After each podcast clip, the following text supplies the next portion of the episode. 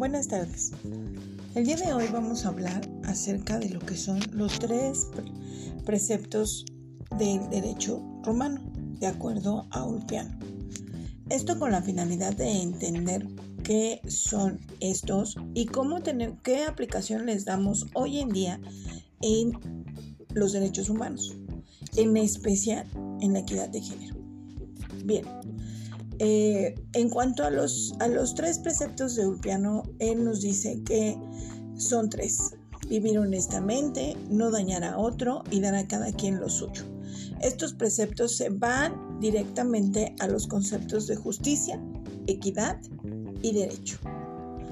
Vámonos primero con la justicia. Ulpiano entiende la justicia como la constante y decidida voluntad de dar a cada quien lo que es su derecho, es decir, darle a cada quien lo que le corresponde de acuerdo a su derecho.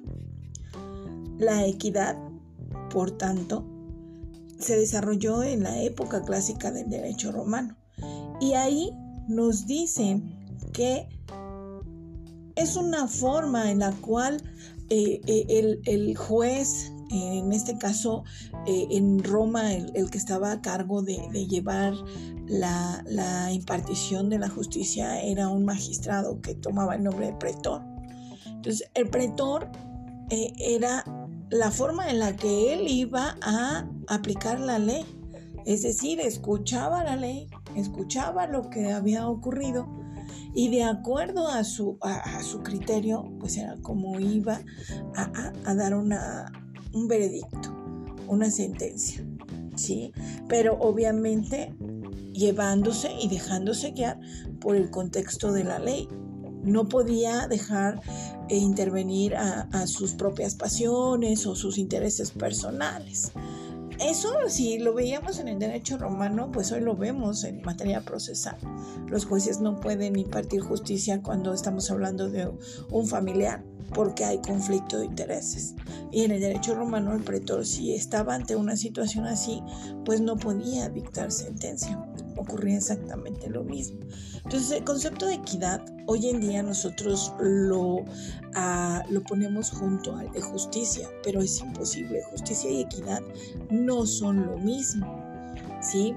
¿Por qué? Porque la justicia es darle a cada quien lo que le corresponde de acuerdo a sus actos y basados en un derecho. Y, y la equidad es, por ejemplo, ¿no? Yo tengo dos alumnos y dos alumnos, uno, uno es este, más pequeñito que otro, pero no basta con el simple hecho de colocar al más pequeñito adelante para que vea bien, porque posiblemente el alto pueda tener, eh, no ver bien o no alcanzar bien. Entonces tienen que estar en la misma medida, es decir, cortar eh, la misma medida, con la misma medida juzgar, tanto un hombre, una mujer, un niño, sí, obviamente teniendo algunos atenuantes que la ley puede establecer y existían en el derecho romano y existen hoy en día. Por último, vámonos con el concepto de derecho. El concepto de derecho lo definen eh, en Roma como el arte o la técnica de lo bueno y lo justo. Y entonces en, latín, derecho es jus. Y ahí partimos, de ahí partimos estas ideas, vamos a partir con, con esta, eh, traerlo a hoy en la actualidad, cómo lo vemos en la materia de derechos humanos. Ya lo entendimos en el derecho romano. Pero en el derecho romano, pues lo tenemos, pero son conceptos fundamentales. Pero de ahí a que lo lleváramos a la práctica, pues era muy difícil.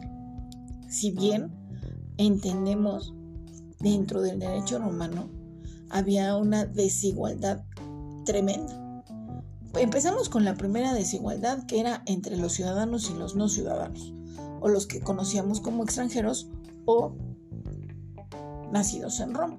Y, hacemos, y se hacía esta gran distinción, ¿no? Los que nacían dentro de Roma, que les llamábamos ingenuos, ellos tenían todos los privilegios que le otorgaba el derecho.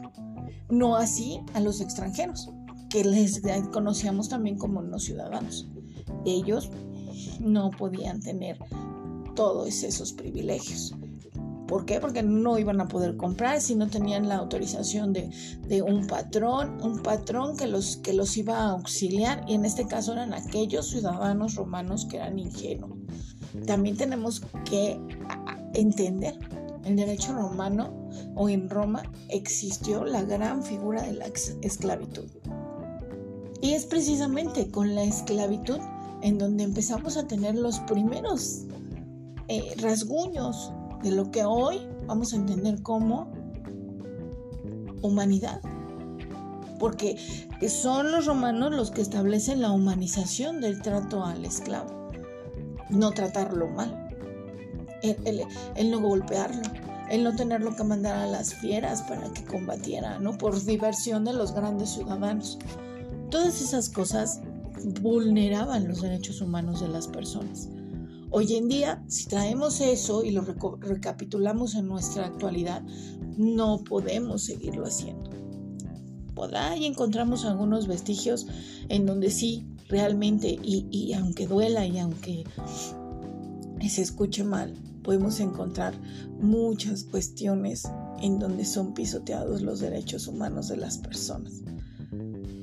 Ahora, ¿qué tienen que ver estos derechos humanos o hacia dónde llevo esta, esta narración?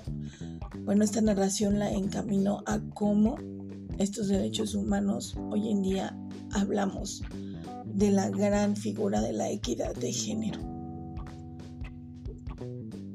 Es decir, que los hombres y las mujeres debemos de ser tratados con la misma rigurosidad de la ley. Algunos pequeños ejemplos los podemos tener cuando nosotros encontramos a, este, en un divorcio, por ejemplo, papá y mamá peleando por, por, dos, por, los pequeños, por los niños, por quién se va a quedar con ellos.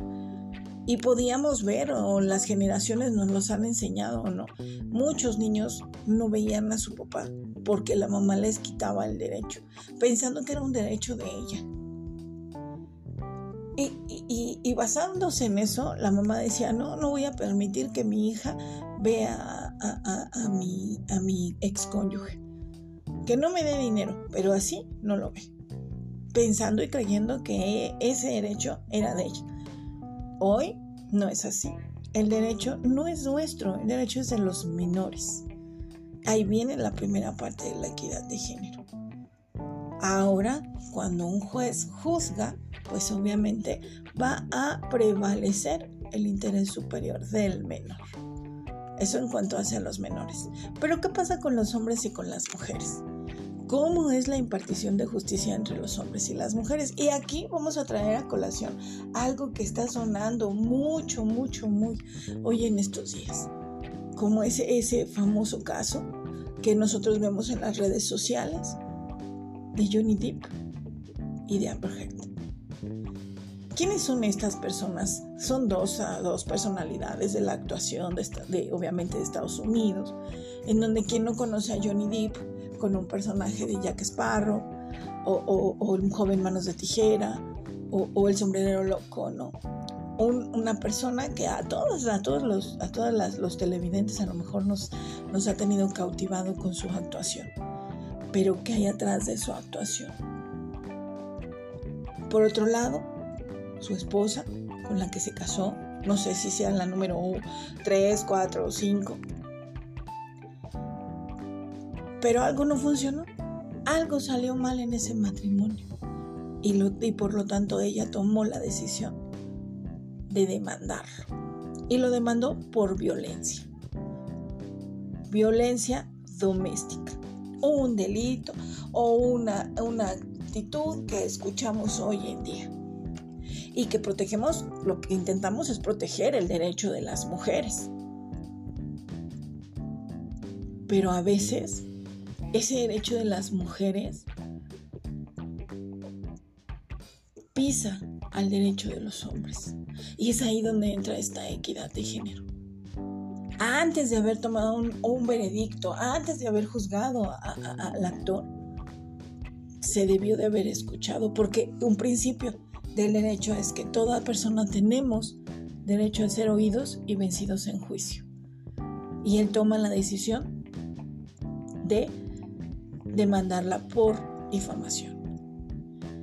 Y ahora que se está llevando el juicio, porque ellos, a petición de ellos, el juicio se iba a televisar y entonces en Estados Unidos pues es algo que ocurre y que todos los días ven y que a nosotros como, como ciudadanos mexicanos o como personas mexicanas pues a algunos les interesa por morbo, desde el personal punto de vista a mí me interesa por la el precedente jurídico que va a sentar esta situación. ¿Por qué? Porque ahí estamos viendo caso, un caso de un actor que sufrió violencia doméstica, hombre, varón, que muchas ocasiones nosotros en nuestra ciudad, en nuestro derecho, en nuestro entorno, no lo tomamos en consideración. Y pensamos que los hombres, como son hombres, y por esta figura gran del machismo que tenemos en México todavía, no les podemos dar la oportunidad o pensar siquiera que un hombre puede ser maltratado. Este caso, en especial, deja un gran precedente en el mundo jurídico. ¿Por qué? Porque los hombres posiblemente puedan ser capaces de denunciar la violencia doméstica a la que a veces son sometidos por parte de sus mujeres. El, simplemente, el simple hecho de que una mujer se burle o se ría de un hombre, podríamos decir que, que es algo como violencia. O el simplemente hecho de decirle, tú no sabes barrer, tú no sabes tapiar, quítate, no sabes lavar los trastes. O el otro extremo, ¿no? No, no, no, tú no puedes lavar los trastes, tú no puedes hacer esto. Equidad de género, jóvenes. La equidad de género nosotros nos dice que todos tenemos que ser tratados en la misma proporción. Tanto hombres como mujeres podemos ser víctimas de violencia de género. Tanto niños como niñas pueden ser violentados físicamente. Y todos debemos de ser tratados y escuchados por la ley con toda prontitud.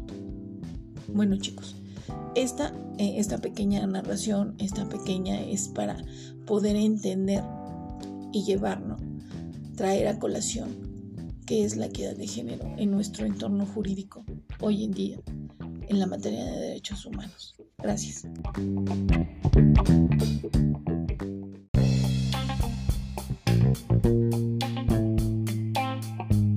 Y aquí empiezas a decir lo que quieras decir todo lo que vayas a, hablar. Todo del podcast. Sí, o sea, tú dices. Y ya este, cuando acabo. Ya que terminas,